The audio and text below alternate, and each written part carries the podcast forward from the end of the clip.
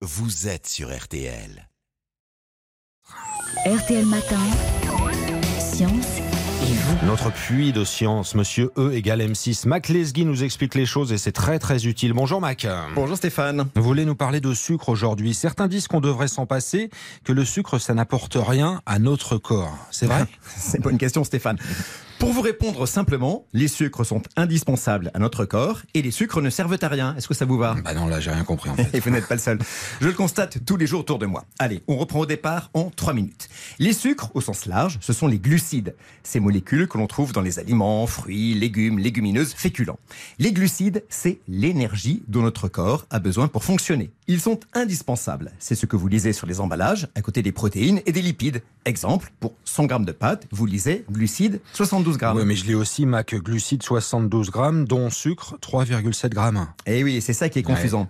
Ce qu'on entend ici par sucre, ce sont les sucres simples. Dans les pâtes, le glucose, mais vous avez aussi le lactose du lait, le fructose des fruits et bien sûr le saccharose de la betterave et de la canne à sucre. Ce sont ceux-là, quand vous les mangez, qui passent directement dans le sang. On les appelle d'ailleurs aussi les sucres rapides. Ils provoquent les fameux pics de glycémie et favorisent en excès diabète sucré, obésité et maladies cardiovasculaires. Cela, on pourrait totalement s'en passer, on ne se porterait pas plus mal. Mais alors Mac, revenons au total glucide. À part donc les sucres simples, c'est quoi?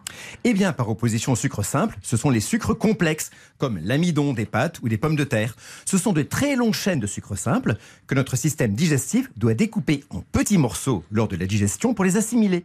Résultat, ils passent lentement dans le sang et nous apportent de l'énergie sur une durée de plusieurs heures. C'est l'idéal pour l'organisme. Alors comment on choisit les bons aliments une fois qu'on sait ça? C'est simple. Sur un emballage, vous regardez le total glucide. Dans ce total, plus la quantité de dont sucre est faible, meilleur est l'aliment. Exemple, un paquet de sucre en poudre, glucides 100 grammes, dont sucre 100 grammes. Ce n'est que du saccharose, c'est normal. 12 grammes, dont sucre 3,7 grammes. C'est beaucoup mieux, mais avec un bémol. Que se passe-t-il quand vous cuisez les pâtes Elles ramollissent hein Eh oui, elles ramollissent car les molécules d'amidon se cassent et se transforment en glucose, en sucre simple. Et plus vous les cuisez, plus la proportion de glucose augmente et celle d'amidon diminue. Donc, si vous voulez des pâtes bonnes pour la santé, vous les mangez. À l'italienne, à pâte cuite, euh, al dente, comme on Et dit. oui, et surtout pas molles et collantes. Ce n'est bon ni pour le goût, ni pour la santé. Ah, ils ont tout compris ces Italiens. Ah, sur ce coup-là, ils sont plus scientifiques que nous. Allez, bon dimanche. Mac Lesguy, bon dimanche à vous. Le rendez-vous du matin, évidemment. Rendez-vous science, c'est à podcaster à écouter dès maintenant sur RTL.fr.